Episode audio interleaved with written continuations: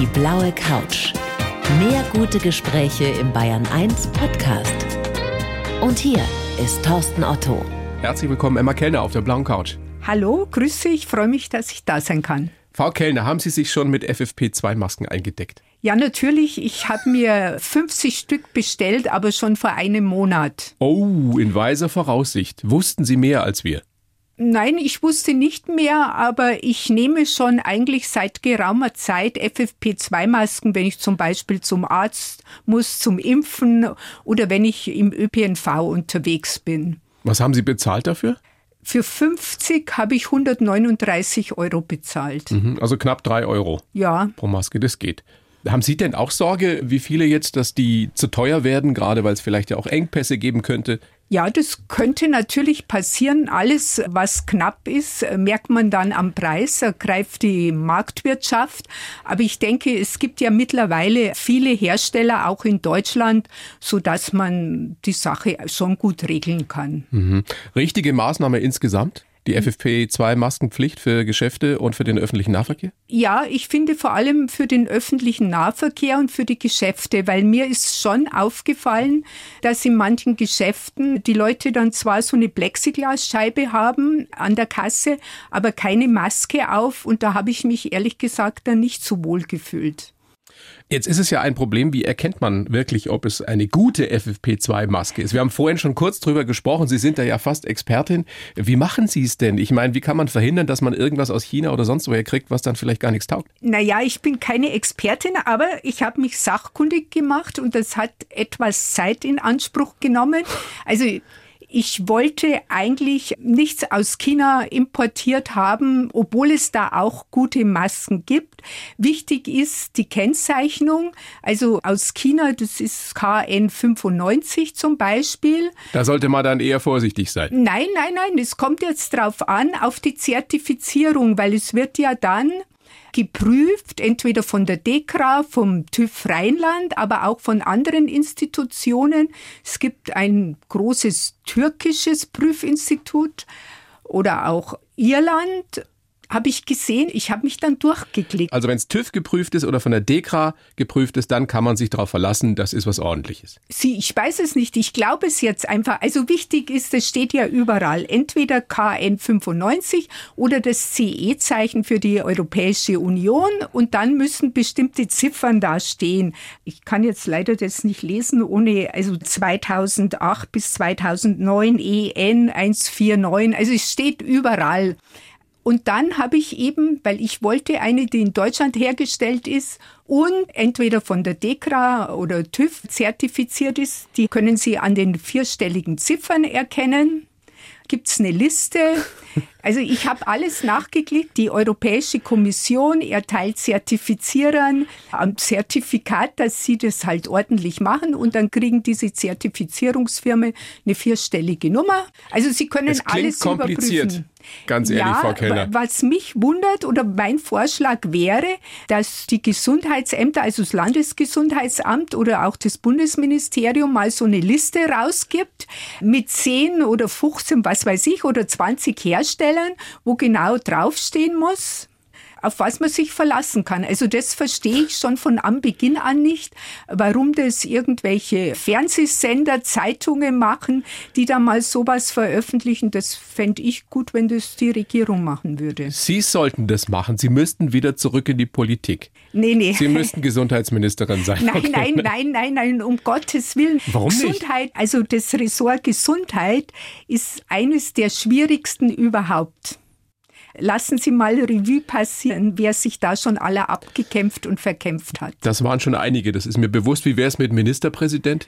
Nein, nein, ich bin jetzt pensioniert sozusagen. Ich bin jetzt auf dem alten Teil und schaue mir das an. Und wenn ich um Rat gefragt werde zu Dingen, von denen ich was verstehe, dann gebe ich auch den Rat. Und ansonsten mache ich mir meine Gedanken und halte den Mund. Hat Markus Söder Sie schon mal um Rat gefragt? Nein, natürlich nicht. Hätten Sie es gerne? Nein. Und was würden Sie ihm sagen? Ich würde ihm jetzt sagen, dass so eine Liste äh, mit den Masken, das, also man muss den Leuten praktische Tipps geben bei Dingen, die sie im Alltag betreffen. Wie kann man das schnell regeln? Sowas stelle ich mir vor.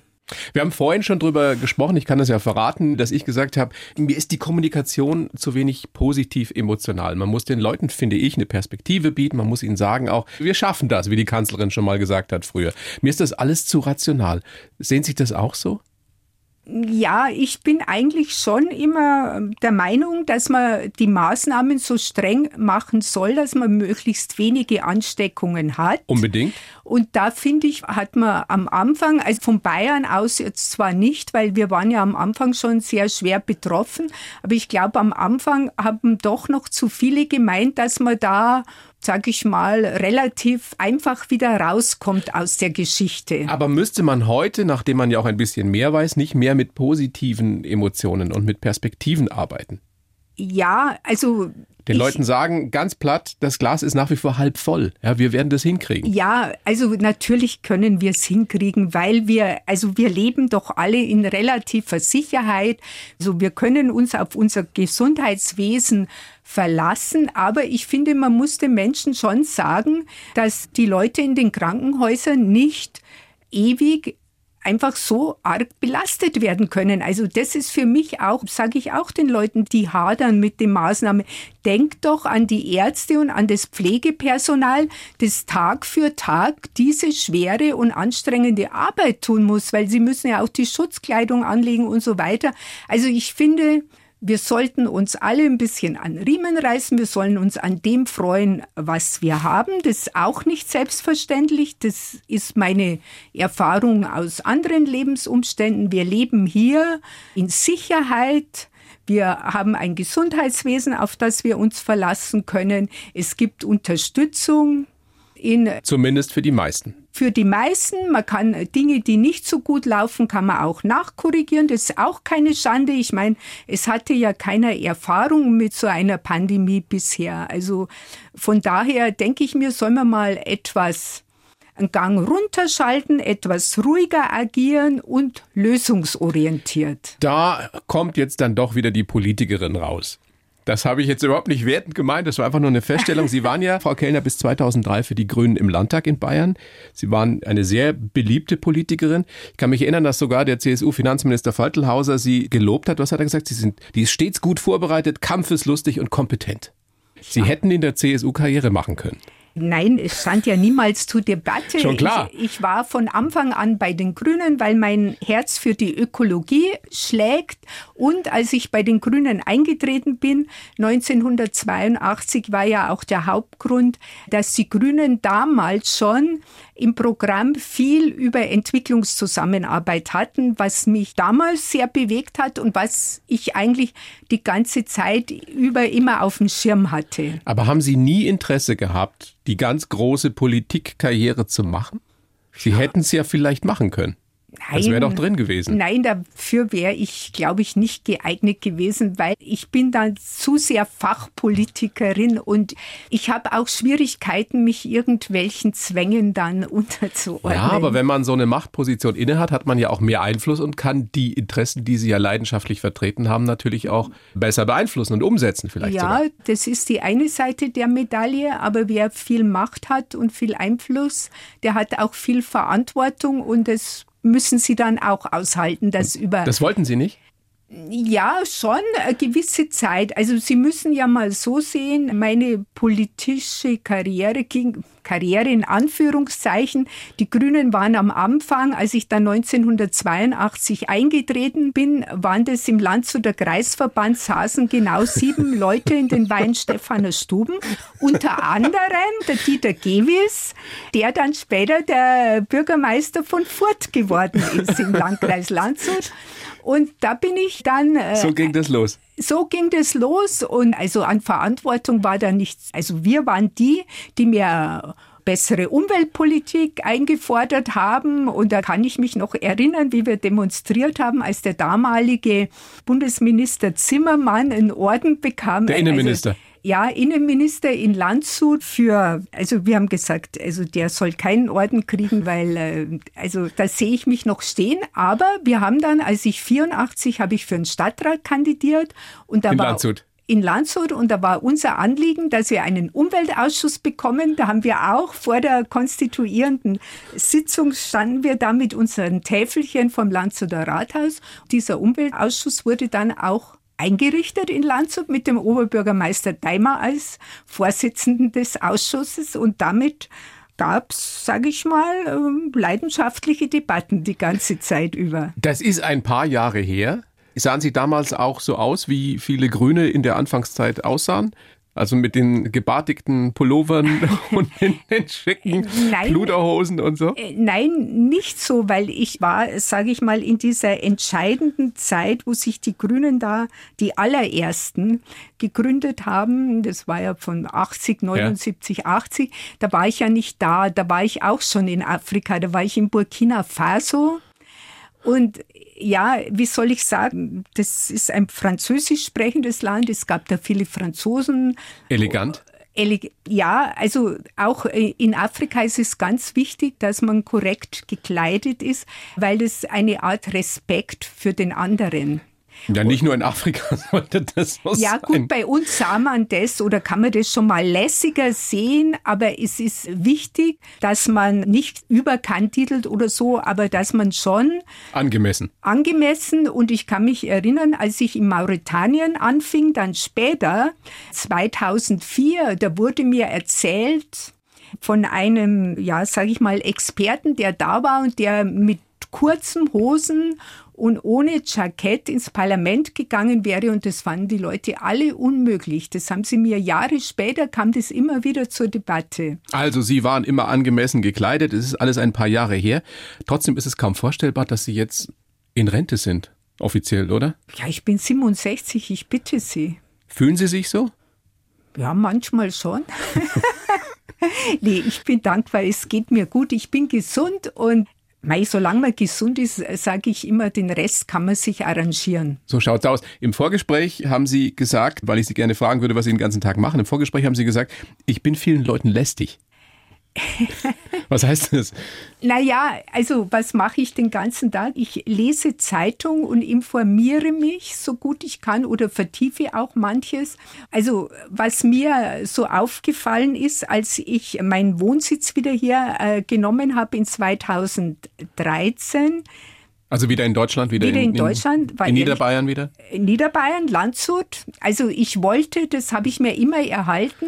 Ich habe meine Wohnung immer weiter behalten und es war mir auch wichtig, dass ich den Kontakt zu meinen Freundinnen und Freunden halte, weil ich wollte da schon wieder zurück. Ich habe sozusagen eine Basis gebraucht. Mhm. Und was ist Ihnen dann aufgefallen? Ja, dass das Gesundheitswesen in Deutschland einfach schlechter geworden ist. Also diese ganzen Sachen, an die sich die Leute schrittweise gewöhnt haben, also dass man lange Wartezeiten für Termine bei Fachärzten hat. Aber was mich am meisten aufgeregt hat, das war die Medikamentenversorgung. Weil diese ganze Zeit, wo ich in afrikanischen Ländern gelebt habe, hieß es immer, man dürfte nie Medikamente nehmen, die aus China oder Indien oder sonst wo kommen, sondern aus Europa. Und jetzt plötzlich werden quasi alle Wirkstoffe, Antibiotika und so, wird äh, da irgendwo hergestellt. Ja, und warum? Und das bringt mich wirklich auf, weil natürlich in Ländern außerhalb Europas die Umweltauflagen nicht so ernst genommen werden müssen. Und da wird zu Lasten der Umwelt und zu Lasten der dortigen Bevölkerung, weil die müssen ja die Suppe auslöffeln, wenn Flüsse verunreinigt werden und so weiter, wird hier sage ich mal, relativ billig produziert. Und deswegen sind die natürlich billiger, diese Medikamente, genau. die Wirkstoffe. Ja. Und dann kommt ja noch hinzu, dass wir ständig Engpässe hatten. Ständig. Also auch schon äh, vor, vor Corona. Corona. An die 250 bis 300 Medikamente gibt es da nicht auch so ja, sag ich mal, stinknormale wie äh, Thyroxin. Also das gab es mal über ein Jahr nicht, ein bestimmtes, das meine Schwester brauchte zum Beispiel. Mhm. Und da habe ich mir gedacht, ja, wie kann das sein? Deutschland war doch mal ein Pharmastandort par excellence. Und dann, was ich dann gleich überhaupt nicht verstehe, wissen Sie, wir müssen doch feststellen, wir werden Arbeitsplätze in der Automobilindustrie verlieren. Da glaube ich, das ist unstrittig. Da muss ich mir doch überlegen, wo kriege ich neue gut bezahlte, tarifgebundene Arbeitsplätze her in der Industrie.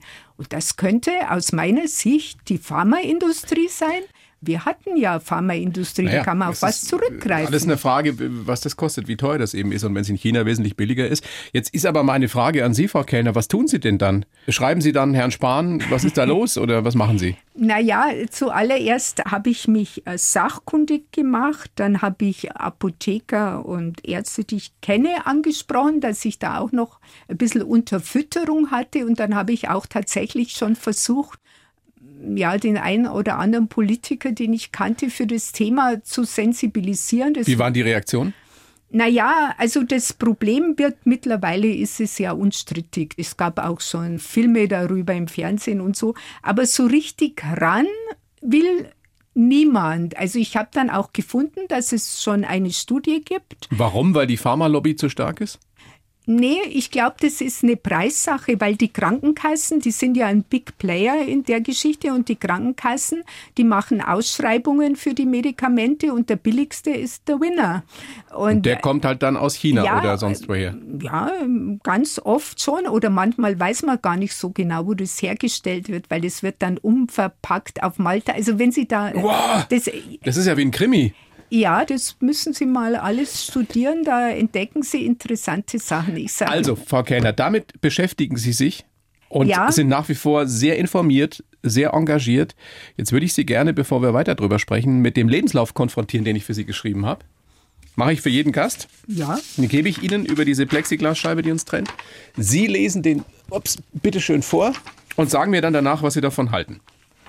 Also, ich heiße Emma Kellner, und ich bin eine zufriedene Frau mit einem Elefantengedächtnis.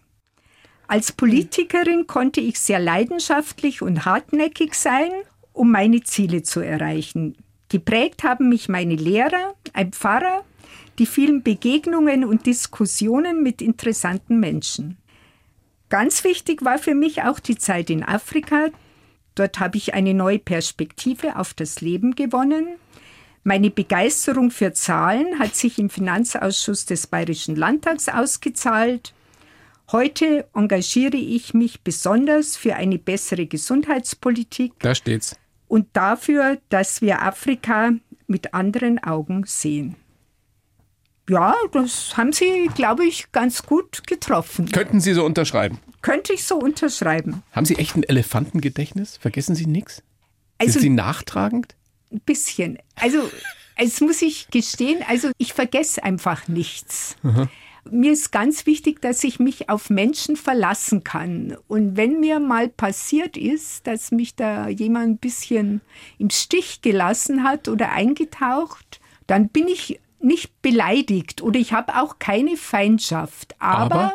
Ich lasse mich da nie mehr mit der Person auf Dinge ein, wo es drauf ankommt. Also es kriegt keiner eine zweite Chance bei Ihnen? Ja, natürlich bin ich altersmilde geworden, sage ich. Ja, das, das muss ich. Ich kann mir gerade vorstellen, wie Sie so waren früher als aktive Politikerin. Ja. Ich, einmal betrogen, einmal beschissen und dann ist gut.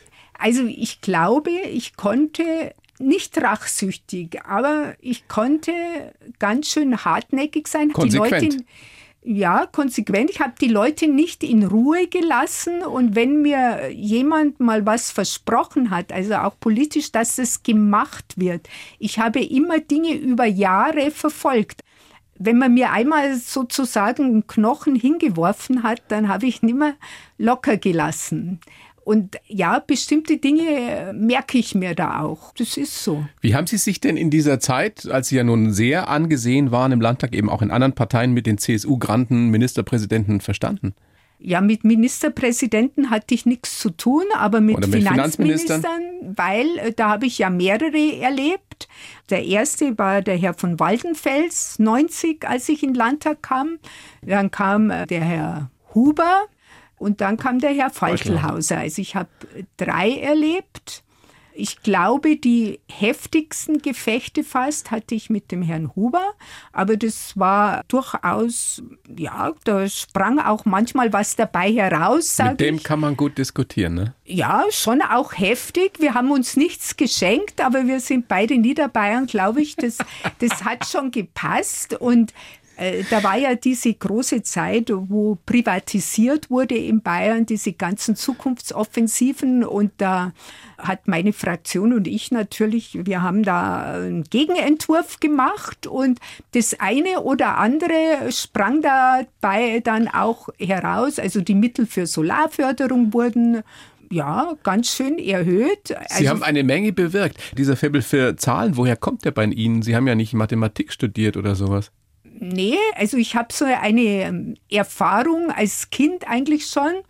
Da habe ich gesehen, dass Frauen sind immer in so einer komischen Lage, wo sie jemand anderen, meistens einen Mann, um was bitten müssen, dass der was tut. Und ganz oft geht es eben auch um Geld oder Sachen, die was kosten. Und da habe ich mir gedacht, es wäre viel kommoder, wenn man selber an der Stelle sitzt, die das Geld verteilt. Weil das ist ja äh, bedeutend. Sehr pragmatische Entscheidung. Angenehmere äh, Position. Und in der Politik ist es so, da ist mir natürlich schon auch aufgefallen, dass Frauen gerne in Bildungsausschüssen, Sozialausschüssen. Wie hat der Schröder gesagt, Familie und Gedöns? Ja, das ist wirklich ein dummes Dahergerede, muss ich so sagen, weil gerade die Sozialpolitik ist enorm wichtig. Aber noch wichtiger ist natürlich, äh, dass man gut wirtschaftet, wenn man äh, eine gute Wirtschaftspolitik betreibt und äh, eine gute Haushaltspolitik vor allem, dann kann man Strukturen schaffen, dass man auch den Ärmeren und Benachteiligten in der Gesellschaft helfen kann. Wäre aus Ihnen eine gute Finanzministerin oder eine gute Entwicklungshilfeministerin geworden? Ja, das hätte ich mir schon eher vorstellen können. Also die Finanzminister haben ja nichts zu lachen, sage ich mal, weil alle immer wollen immer nur Geld. Ich habe noch nie jemanden gesehen, der mit Einsparungsvorschlägen kommt, auch in den Haushaltsausschuss. Das ist ja in jeder Fraktion auch so. Wenn Sie im Haushaltsausschuss sitzen, dann kommen alle Kollegen und sagen, du musst für mein Ressort mehr Geld verlangen. Aber interessant, ich meine, Geld ausgeben kann jeder. Das ist ja keine Kunst. Ich finde, interessant wird's, dass man mit dem vorhandenen Budget gut wirtschaftet. Und da habe ich ja, ich meine, in Deutschland geht es uns ja Gold. Ich meine, ich habe ja in Ländern gearbeitet wie Mauretanien oder auch Tansania oder diese ganzen Länder haben enorme Anforderungen an das Staatsbudget. Aber das Geld reicht natürlich hinten Die müssen mit vorne viel nicht. weniger auskommen. Äh, ihre Begeisterungsfähigkeit ist, ist ungebrochen. Die ist ja, nach wie vor da. Das gefällt mir so gut. Ja, nicht nur für den Haushalt, sondern für alles, womit Sie sich beschäftigen. Noch so eine schöne Geschichte, die ich in der Vorbereitung auch gelesen habe, dass wenn Sie den Spiegel schauen, dann sehen Sie eine zufriedene Frau. Ja, da denke ich mir, wenn ich mich selber so sehe, also wie ich aufgewachsen bin da in Bayerbach auf einem kleinen Dorf und wie ich dann in die Welt hinaus bin, zuerst nach Landshut, München. In die Welt hinaus nach Landshut. Ja, ja, ja. Also Bayerbach ist ein Dorf, äh, ja. 26 Kilometer von Landshut. Da war ich Fahrschülerin. Mit zehn Jahren musste ich dann da hinfahren mit dem Jeden Bus. Morgen.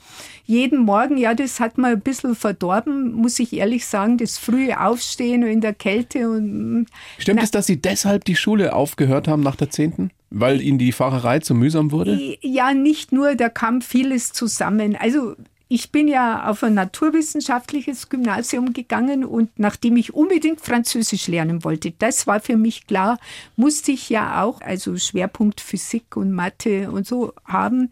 Da habe ich dann schon auch Schwierigkeiten gehabt, aber das wäre schon alles zu bewerkstelligen gewesen. Aber dann konnte man ja nach der zehnten, sage ich mal, einigermaßen bequem aufhören. Also man hatte ja dann einen mittleren Abschluss. Der Vater war wahrscheinlich begeistert. Nein, mein Vater, der war wirklich schwer sauer. Ja, also das hat gedauert. Aber egal.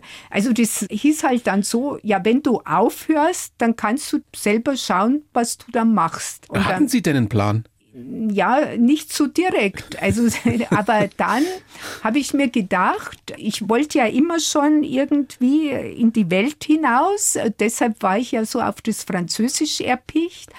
Da habe ich mir gedacht, wenn ich irgendeinen Beruf wähle, der mit Medizin Medizin zu tun hat irgendwie, also wäre dann Krankenschwester gewesen oder Labor, ist mir mehr gelegen. Da Labor- und Röntgenassistentin haben Sie gelernt. Ja, ne? ja das habe ich, äh, und da habe ich mir gedacht, dann kann ich ja vielleicht mal in der Entwicklungszusammenarbeit. Damals sagte man Entwicklungshilfe, was man heute ja nicht mehr tut, weil man auf Augenhöhe zusammenarbeitet. Das war so ein kleiner Hintergedanke. Und so ist es ja dann gekommen. Und dann habe ich da in München die Schule gemacht und dann habe ich in Landshut im Kinderkrankenhaus, war meine erste Stelle und da war ich lange.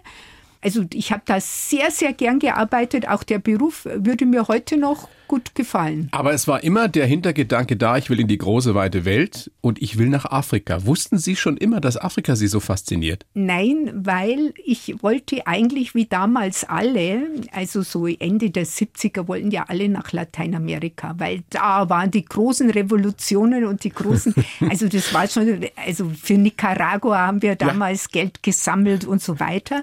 Aber jetzt konnte ich Französisch und die waren damals knapp, die Leute, die Französischkenntnisse hatten. Und dann haben mir die beim Deutschen Entwicklungshilfedienst als erste Stelle Côte d'Ivoire, Elfenbeinküste vorgeschlagen im Norden im Labor. Aber irgendwie hat sich das Projekt dann zerschlagen und haben sie mich gefragt, ob ich denn auch nach Titugu gehen würde. Und Titugu war Burkina Faso. Eines der ärmsten Länder der Welt. Ja. Zumindest damals. Ja, bis heute auch noch nicht besonders reich, sage ich mal. Da sind Sie nach Burkina Faso geflogen, eine junge Frau Mitte 20 die ein bisschen Französisch kann, aber ansonsten von Afrika nichts weiß. Nee, in Afrika war ich noch nie gewesen. Wie war das denn? Wie war der erste Eindruck? War das ein, ein Schock? Ich meine, die Temperaturen, äh, die Armut dort, alles ist anders oder fanden Sie es einfach nur spannend? Nein, also wir wurden ja gut vorbereitet. Das muss ich sagen. Die deutschen Entwicklungsorganisationen bereiten ihre Leute, die sie da in die Welt hinausschicken, sehr gut vor mit Länderkunde und du kriegst auch einen soziokulturellen Hintergrund. Also das war schon mal gut zwei Monate habe ich da eine Vorbereitung in Berlin gemacht. Und dann sind wir ja, man musste in Paris umsteigen, damals wie heute, wenn Sie nach Westafrika fliegen, Sie fliegen von München nach Paris und dann geht es weiter. Und dann kommt man da an im Juni, das war so kurz vor der Regenzeit, da ist wirklich sehr heiß in den Sahelstaaten. Aber ich muss sagen, ich bin verfroren. Also die Hitze, ich könnte in Westafrika leben, weil an Hitze sterbe ich nicht. Aber schildern Sie doch mal Ihre ersten Eindrücke dann. Also es ist heiß, Sie finden das eigentlich gut? Und dann? Naja, sie kommen da hin und dann ist halt schon als anders äh, die ganze Wohnbebauung und äh, sie haben viele Pisten, also es gibt hier keine geteerten Straßen. Es ist gerade in der Regenzeit können sie nicht immer von ihrem Einsatzort weg. Ouagadougou ist die Hauptstadt. Wenn alles gut ging, konnte man in drei bis fünf Stunden nach Didugu fahren. 90 Kilometer waren Teerstraße, der Rest Piste. Und in der Regenzeit war das manchmal nicht machbar. Sie waren da in einem Buschkrankenhaus. Ja, da waren noch diese alten Häuschen aus der Kolonialzeit. Ich habe da in so einem kleinen, hat wahrscheinlich mal ein französischer Krankenpfleger drin gewohnt, nehme ich an. Wir hatten kein fließend Wasser, keinen Strom, also Petroleumlampe, Petroleum, Kühlschrank. Ähm, gut, das war jetzt das Private, aber in der Arbeit war es natürlich auch nicht immer so einfach, weil ich musste ja dann viel mikroskopieren, um Parasiten zu erkennen, also gerade Malaria auch. Ja, ein Sonnenlichtmikroskop. Aber in der Regenzeit, wo wir die meisten Malaria-Fälle hatten, war natürlich auch manchmal bewölkt. Und dann gab es einen riesen Fortschritt. Dann haben 1980 wurde eine Baumwollentkernungsanlage aufgebaut von Franzosen und die haben mir dann Strom in mein Labor gelegt. Ein Riesenfortschritt, muss man sich mal vorstellen, 1980. Aber die Armut dort, das hat Sie nicht geschockt, wie die Menschen dort leben? Ja, also man... man wie wenig die haben? Man, man kommt vorbereitet hin. Schon klar. Man hat, man hat Bilder gesehen. Also was schon, was einem wehtut, ist, dass manchen Kranken auch, denen man bei uns locker hätte helfen können, da konnte man nichts machen. Die mussten dann evakuiert werden. Es war ein Buschkrankenhaus ohne Operationssaal, also Kaiserschnitt oder so. Also die mussten dann evakuiert werden. Jetzt kamen die Leute aber schon aus dem Busch, äh, teilweise auf halt so einem Pferdekarren oder so. Also Fahrzeuge gab es auch ganz wenig. Gut, man tut dann, was man kann und äh, versucht es gut zu machen. Und der Schwerpunkt liegt ja immer auch Zusammenarbeit mit den Leuten, die vor Ort sind. Man lernt die Mittel, die man hat, optimal zu nutzen. Also da gibt es ja Bilder von mir, wo ich unter Mangobaum sitze mit meinem Mikroskop und dann Wurmeier suche. Also wir haben ganze Schulklassen, also weil ja viele äh, dann diese Durchfälle mit Parasiten hatten oder Bilharziose, das kann man relativ einfach untersuchen und haben wir da, was weiß ich, 100 Abstriche habe ich da gemacht und habe den Kindern dann auch, habe ich sie reinschauen lassen ins Mikroskop, damit sie sehen, was da alles in ihrem Bauch sich bewegt. Ja, es waren interessante Erlebnisse. Da waren Sie zwei Jahre, drei Jahre? Da war ich zwei Jahre. Dann sind Sie wieder zurückgegangen. Ja. Was haben Sie aus der Zeit in Afrika mitgenommen? Eine junge Frau, die zwei Jahre in Afrika verbringt, arbeitet unter diesen Bedingungen. Was haben Sie gelernt fürs Leben? Geduld, das haben wir die Tuareg, also ich war ja dann auch im Norden von Burkina Faso gewesen und die haben immer gesagt, ihr, ihr habt immer keine Zeit und alles muss immer schnell gehen, aber das hilft euch nicht immer, haben sie gesagt. Und so war es. Ich kann mich erinnern, ich war da mal in der Regenzeit und wir sind eine Woche nicht aus diesem Dorf rausgekommen, obwohl wir zurück wollten in die Hauptstadt und dann nachher mit großen Schwierigkeiten, also und die Tuareg haben gesagt, ja, das lernst du hier. Und das habe ich damals schon angenommen. Also man kann nichts erzwingen. Und ich bin schon ein Mensch, wenn ich was will, dann kann ich hartnäckig sein. Und da habe ich mir auch oft selber nichts Gutes getan, weil so erzwungene Erfolge, die sind ja schon oft Pyrrhussiege. Aber was Sie damals als junge Frau da mitgenommen haben aus Burkina Faso, war ja dann nicht nachhaltig in dem Sinne, weil Sie sind dann in die Politik gegangen. Sie waren erst in, in Landshut im Stadtrat als ehrenamtliche Stadträtin und dann sind Sie eben in den, in den Landtag gewählt worden für die Grünen 1990 und haben mal gesagt, ich habe viel zu viel gearbeitet. Ja, deshalb. Hätten Sie Ihre Kräfte besser einteilen müssen?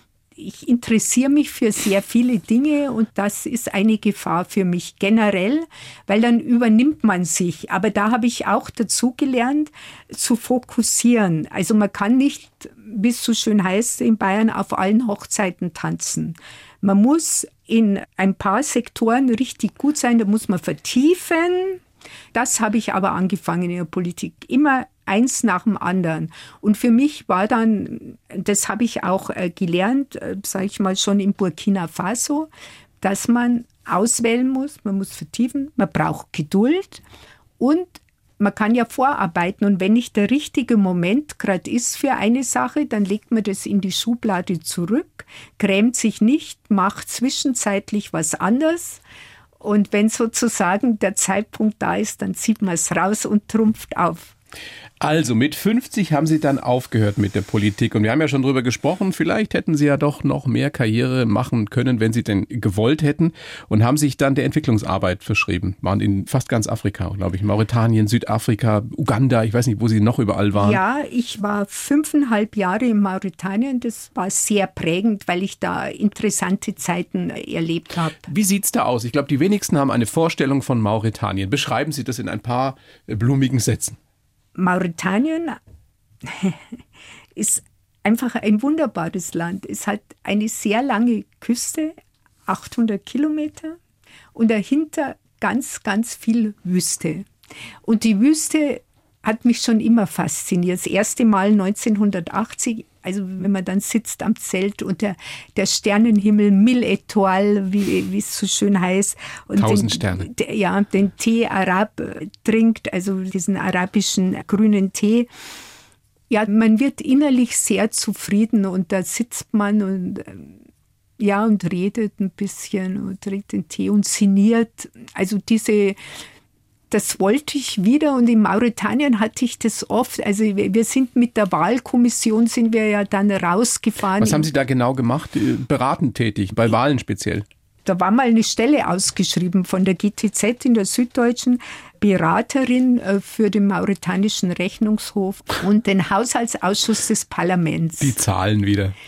Und da habe ich mir gedacht, ja, da frage ich mal nach und dann war das aber eigentlich zu früh gewesen. Aber irgendwie wurde die Stelle dann nicht besetzt. Und als ich dann zu weit war, bin ich dann da hingegangen und habe da auch angefangen.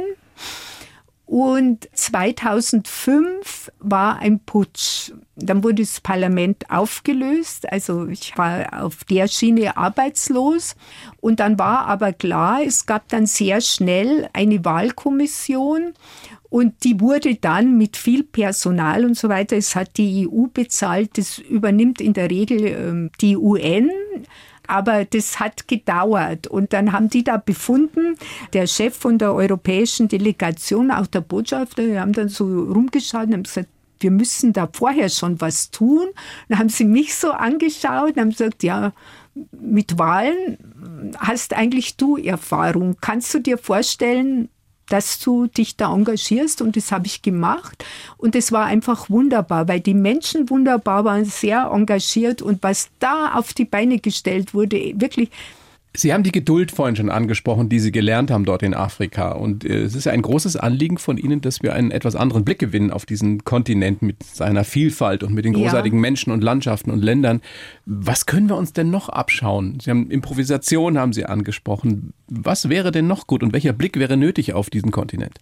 Also ich glaube, der afrikanische Kontinent ist in den Augen vieler Europäer, wir sehen immer nur die Defizite und es Armut, Hunger, Korruption und es stimmt alles irgendwie. Es gibt auch viel Not und dann Bürgerkrieg oder also es ist alles da, aber es gibt auch wunderbare Sachen. Also ich fange mal an von der Literatur. Da habe ich ja auch was gemacht. In Landshut gibt es schon seit langer Zeit immer ein Afrika-Festival. Und da habe ich jetzt vor zwei Jahren mal vorgeschlagen, ob man denn nicht afrikanische Literatur vorstellen könnte. Und einen Durchlauf haben wir zusammen mit der Stadtbücherei, wo afrikanische Autoren vorgestellt werden. Da gibt es wunderbare Sachen und auch Musik, die malische Musik und Benin. Also wunderbar oder großartige Schriftsteller aus Algerien oder Nigeria ganz viel. Also das wird bei uns viel zu wenig zur Kenntnis genommen oder auch, um in das Politische wieder zu gehen, die afrikanischen Institutionen. Also ich denke mir immer, wenn in irgendeinem Land was passiert auf dem afrikanischen Kontinent, dann heißt es bei uns immer, ja, da müssen wir was tun. Da denke ich mir immer, wieso? Das ist ein Land, das hat eine Regierung, vielleicht auch eine schlechte, aber es gibt auch die Afrikanische Union, die sehr wohl einschreitet. Bei, ja, wenn es zum Putsch kommt, dann kommt da gleich eine, eine Mission angereist und versucht da die Leute wieder zurück äh, zu Wahlen zu bringen. Also da gibt es sehr viel, äh, was im Gange ist und es gibt ja auch erfolgreich äh, Erfolge äh, vielerlei Art. Also die erste Welle zum Beispiel bei Corona haben ja die afrikanischen Länder sehr gut bewältigt, auch weil sie zum Teil schon Erfahrung hatten mit so einer Pandemie durch Ebola. Jetzt ist es leider auch so ja, schlecht wie bei uns. Aber ich sage nur, man kann viel lernen und was man vor allem tun muss, nicht immer sagen, Afrika. Afrika hat 56 Länder und jedes Land ist unterschiedlich. Wir wollen ja auch nicht immer, also wenn du in Deutschland oder Frankreich lebst, dann kann man ja auch nicht sagen, die Europäer da, weil jedes Land von einem Kontinent nochmal unterschiedlich ist. Und so ist es dort auch. Also die große Liebe zu diesem Kontinent, zu den Menschen dort. Ich war in 36 Ländern und ich habe wirklich viel, viel gesehen und da kann ich wieder sagen, wenn Sie den Haushalt von einem Land kennen, wenn Sie wissen, äh, was mit dem Geld los ist, dann wissen Sie eigentlich auch schon viel über dieses Land. Sie haben verrückte Sachen gemacht. Frau Kellner, als junge Frau möchte gerne noch auf die Kamel-Episode zu sprechen kommen. Ja. 1980 war der Plan, eine verrückte Idee mit dem Kamel an Silvester vom Norden Burkina Fasos aus nach Timbuktu, was in Mali liegt, reiten. Wie kommt man auf so eine, eine bescheuerte Idee und wie war es dann? Das war eine super Idee. Also es war so, äh, dass ich war ja im Südwesten tätig von Burkina Faso, aber ein Kollege von mir, der hat als Förster im Sahel gearbeitet zur Aufforstung. Aha. Und der hatte zwei Kamele. Dann habe ich gesagt, da muss ich hin. So. Sie waren da, vorher noch nie auf dem Kamel gesessen? Nein, und dann bin ich, die ersten freien Tage, die ich hatte, bin ich da mit dem Flieger, also es waren so kleine Flieger, wo sechs Leute reinpassten und da wurde ich da mitgenommen. Neben mir saßen schon vier Tuaregs. Wahnsinnig faszinierend. Gell? Und dann bin Haben ich... Sie denen erzählt, was Sie vorhaben? Ja, die fanden das toll, haben gelacht und dann kannten sie aber schon den Martin, so hieß der Förster da, und haben gesagt, ja, ja, der kann gut reiten, der hat zwei Kamele. Dann habe ich Kamelreiten gelernt. Und Von den Tuareg? Nee, vom Kollegen. Und dann ist die Idee ähm, gekommen, da gab es noch einen anderen Förster und dessen Frau. Wie wäre es denn, wenn wir nach Timbuktu reiten? Wie weit ist das? 700 Kilometer. Durch die Wüste? Ja, das ist dann schon ein bisschen anders geworden. Auf alle Fälle habe ich dann ein Kamel gekauft, den Felix habe ich ihn getauft, für 1300 Mark Aha. damals. Und dann wurde geübt natürlich. Und die ersten sieben Tage wussten wir, wir müssen für diese Zeit das Wasser mitnehmen. Weil da nichts ist. Ja, weil da nicht sicher ist, dass man was findet. Und ähm, ich meine, die Förster hatten die guten Forstkarten. Also wir hatten also heute hätte ich wahrscheinlich Angst, aber damals. Ich wollte Sie gerade fragen, würden Sie das heute nochmal machen? Ja, jetzt nicht mehr, aber damals, also ich bereue es überhaupt nicht. Aber eine kritische Situation gab es. Wir wurden eines Morgens wach und dann haben wir die Kamele nicht mehr gesehen. Und da ist uns schon ein bisschen mulmig geworden. Irgendwo in der Wüste. Ja, aber die zwei Männer haben die dann gesucht und die waren wirklich weit gelangt. Das heißt, Sie waren da eine Zeit lang auch noch alleine dann? Ja, mit der Therese, mit der anderen mit Frau. Und, der, und eine Stunde oder so, weil wir mussten ja die Kamele in der Nacht weiden lassen und dann sind die doch weit von unserem Lagerplatz weg. Aber wir haben sie wieder gefunden und ich weiß noch, ich weiß noch, wie wir am Ufer vom Niger ankamen und dann mit den Kamelen da übergesetzt sind auf so einer Fähre und da gab es Fisch. Vorher haben wir ja nur immer Ölsardinen und Haferflocken und Trockenmilch gehabt und Wasser. Und dann kamen wir da in Ansongo an und es gab Fisch und Wasser. Es war wunderbar und dann sind wir noch bis Gau gekommen. Wie lange wart ihr da schon unterwegs? Da waren wir sechs Tage unterwegs. Und dann sind wir noch bis Gao gekommen und dann sind zwei krank geworden, die haben äh, Hepatitis bekommen. Mhm. Und auf alle Fälle, ich bin dann umgekehrt, die anderen sind noch ein Stück weiter geritten. Ich glaube, der Martin sogar bis Timbuktu, aber ich bin in Gao dann umgekehrt. Hab das Kamel, habe ich verkauft in Gao auf dem Markt. Hab wieder Gewinn gemacht? Nee, selber gekriegt und bin dann, also von Gao habe ich mich nach Niamey äh, durchgeschlagen, so wie man das halt macht, mit Buschtaxi und so weiter. Und dann bin ich von Niamey äh, nach Ouagadougou geflogen. Was Sie alles erlebt haben. Können Sie aus der reichhaltigen Erfahrung Ihres Lebens mit inzwischen 67 sind Sie? 67, ja. 68 werde ich ja so bald. Ja. Können Sie sagen, worauf es im Leben ankommt, in einem Satz? Es kommt darauf an, dass man das Glas immer halb voll sieht und eine gewisse Resilienz entwickelt. Eine gewisse Widerstandskraft. Widerstandskraft gegen das, was einem halt so im Leben passiert, weil man muss das ja irgendwie da packen. Kann man das lernen? Es gibt ja Menschen, die haben mehr Resilienz oder mehr die Fähigkeit dazu und andere haben es weniger. Also ich glaube, ein bisschen was kann man lernen, alles nicht. Also das hängt schon auch ich glaube, mit dem Menschentypus ein bisschen zusammen oder auch wie man groß geworden ist. So. Hatten Sie jemals so eine richtige Lebenskrise, wo Sie ganz unten waren und gesagt haben, ich weiß nicht, wie es weitergeht? Ja, ich kann mich schon manchmal erinnern, als ich noch in der Politik war. Also die Grünen hatten es ja da nicht immer leicht. Speziell ja, in Bayern. Speziell in Bayern. Wir sind immer da an der 5-Prozent-Hürde rumgekrebst und es war eigentlich nie sicher, ob speziell Niederbayern war ja besonders äh, schwieriges Terrain, ob ich das da wieder schaffe. Und dahinter fragt man dann schon irgendwann, ob das da alles äh, so einen Sinn macht. Aber ich meine, es konnte mir ja nichts passieren. Ich hätte ja immer wieder ins Kinderkrankenhaus gehen können und dort arbeiten. Aber Natürlich fragt man sich, wenn der Erfolg ausbleibt und so immer 4,7 Prozent. Das war schon elend damals. Ganz im Ernst, hatten Sie nie ein Angebot von einer anderen Partei? Nein. Echt nicht? Soll ich, ich Ihnen das glauben? Ja, weil, wissen Sie, Sie müssen ja dazu passen. Und ich bin jetzt nicht ein Mensch, also ich muss von was überzeugt sein. Schon klar. Sonst bin ich nicht integrierbar. Ich frage ja auch nicht, ob Sie es machen wollten, sondern ob Sie gefragt wurden. Ja, aber das wussten ja die anderen auch.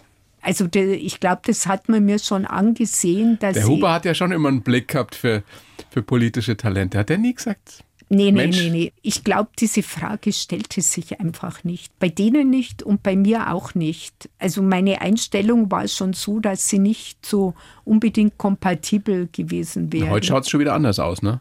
Wer weiß, wann es die erste schwarz-grüne Regierung gibt in Bayern. Ja, ja, ja, das kann gelingen, aber da hängt viel, sage ich mal, davon ab, von dem, was man ausmacht an gemeinsamen Projekten, aber auch von Vertrauen untereinander. Also du musst dir vertrauen können, sonst werden so Projekte nichts. Also da habe ich ja auch in Mauretanien oder auch in anderen Ländern viel gelernt. Ich musste mit den Leuten persönlich reden, man muss sich in die Augen schauen und man musste einander vertrauen, gerade in schwierigen Situationen. Und das ist doch ganz egal, ob es in Mauretanien ist oder, oder hier. in, in, in Bayern. Ich auch so, sehe ich auch so. Also man darf, heutzutage hat man ja den Eindruck, auf die persönliche Interaktion kommt es gar nicht mehr an, weil ja alles über E-Mail und alles digital, ist. Es digital abgewickelt wird, aber das ist es nicht. Ich glaube, gerade heutzutage kommt es darauf an. Auf ja, den persönlichen Kontakt und, und, sich in die Augen schauen und sehen, ob ich der vertrauen kann oder dem. Schwierige Situationen können Sie nur mit persönlich regeln. Also zum Beispiel mein Job da war ja neben den technischen Fertigkeiten, wie man einen Ausschuss leitet oder so, oder war ja auch Wertevermittlung irgendwie. Was ist das? Demokratie, Gewaltenteilung. Was habe ich davon? Also das wird man da gefragt natürlich. Das kann man nur in persönlicher Ansprache vermitteln, warum das wichtig ist und nicht durch eine E-Mail oder Website. Es geht nur mit guten Argumenten und mit Empathie und positiven Vibes, wie man auf Neudeutsch sagen würde. Also ja, positive Empathie, Schwingungen. Ich kann Ihnen ein Beispiel sagen. Ich habe ja später noch, als ich wieder hier gewohnt habe, als Beraterin, war ich auch ab und an mal im Kosovo und habe da den Haushaltsausschuss äh, beraten. Da waren Sie auch, ja. Und dann haben wir sozusagen das Berichterstattersystem eingeführt. Also dass immer zwei Abgeordnete für einen Einzelplan zuständig sind, einfach damit man das alles besser schon geregelt kriegen und das Parlament mehr Einfluss auch gewinnt. Und dann haben wir so ein Abschiedsessen gehabt und da hat eine der Abgeordneten zu mir gesagt, wir machen das jetzt so, weil wir sehen, dass es uns hilft, aber wir machen es auch deshalb, weil wir sehen, dass es dir ein Anliegen ist, dass das mit uns besser wird. Und das fand ich sehr schön. Oder der Rechnungshofpräsident in Mauretanien hat mal zu mir gesagt, also da stand zur Debatte, dass sozusagen die Finanzmittel der Projekte gekürzt werden und hat er zu mir gesagt, äh, Madame, wir brauchen jetzt eigentlich, wenn Sie uns kein Geld mehr geben können für Anschaffungen oder ja, Fortbildungen, dann ist es so. Aber wichtig wäre mir, dass Sie da bleiben. Also ich sag mal, sie haben einen Mehrwert in meiner Anwesenheit erkannt. Und äh, ja, de, ja, das freut mich. Ja, das ich ist musste, toll. Ich musste manchmal kommen. Also im Parlament war es dann so, also da gingen manchmal die Wogen sehr hoch, weil ich meine, Opposition, Regierungsparteien, die Leute waren das ja nicht gewohnt und dann wurde nach mir gerufen und dann haben sie gesagt, du musst kommen und dann habe ich halt versucht, ich habe gesagt, ihr müsst miteinander im Gespräch bleiben, trotz aller Unterschiede und habe halt versucht, sag ich mal, zu vermitteln. Also das wäre mit einem Anruf oder mit einem E-Mail oder so nicht gegangen. Ich sage Ihnen was, Frau Kenner. Aus meiner Sicht hätten Sie noch viel länger in der Politik bleiben sollen und da ich weiß nicht, ob als Entwicklungshilfeministerin, als Finanzministerin die Karriere machen müssen, die, die sie eigentlich hätten machen können. Weil mit ihrer Art, mit ihrer Kompetenz und vor allem auch mit ihrer Empathie hätten sie da noch viel mehr bewirken können. Also ich bin ehrlich gesagt sehr zufrieden. also Dann ist sag, doch gut. Ich sage jetzt nicht mit, mit, mir, also ich hätte vieles besser machen können in, in allen möglichen Fällen, das muss ich auch sagen. Also wenn man, Dann ist doch Sie gut. wissen, man ist tief drin, muss man ehrlich sein zu sich und manchmal hat man auch Glück, dass was noch was wird. Also ich denke, ich habe das gemacht, was ich konnte. Und ich sehe es halt auch so, man soll sich auch nicht überfordern. Verstehen Sie, wenn man so mit hohen Positionen, wie gesagt, geht viel Verantwortung einher. Und äh, das muss man dann auch aushalten können, auch Fehlschläge, die äh, zweifelsohne dann einfach kommen. Frau Kellner, ich bedanke mich sehr für das Gespräch. Das hat mir großen Spaß gemacht. Sie, Sie sind eine tolle Frau. Äh, bin wirklich schwer beeindruckt von all dem, was Sie schon gemacht haben in Ihrem Leben. Und es ist ja noch, äh, möge noch lange nicht zu Ende sein. Sie sind dann noch fast noch jung. Da kann noch viel passieren. Ich wünsche Ihnen vor allem, dass Sie gesund bleiben und bis ganz bald. Vielen herzlichen Dank. Ich bedanke mich auch für Ihr Interesse. Es hat mich gefreut. Die blaue Couch, der Bayern 1 Talk als Podcast. Natürlich auch im Radio. Montag bis Donnerstag ab 19 Uhr.